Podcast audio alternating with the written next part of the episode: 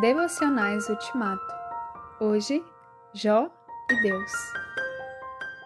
Jó respondeu ao Senhor: Sou indigno. Como posso responder-te? Falei uma vez, mas não tenho resposta. Sim, duas vezes, mas não direi mais nada. Jó 40, 3 a 5. O livro de Jó apresenta várias atitudes possíveis diante do sofrimento.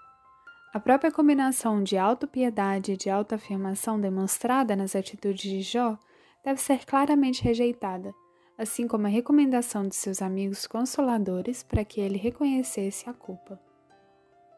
A atitude sugerida pelo jovem Eliú pode ser considerada como autodisciplina. Ele representa Deus como um mestre que nos fala em nossa aflição a fim de prevenir o homem das suas más ações e livrá-lo do orgulho mas essa explicação também é parcial. A atitude correta que os seres humanos devem ter para com Deus é uma atitude de entrega. Deus convidou Jó a olhar a criação a partir de uma nova perspectiva e em seguida lhe fez algumas perguntas.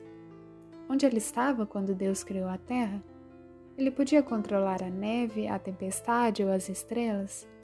Jó, por acaso, podia supervisionar os animais selvagens e os pássaros?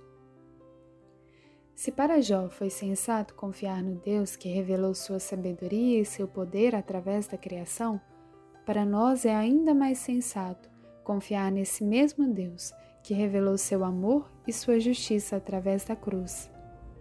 A confiança se baseia na reconhecida reputação de seu objeto. E ninguém é mais digno de confiança que o Deus da cruz. A cruz não resolve o problema do sofrimento mas faz com que o enxerguemos pela perspectiva correta.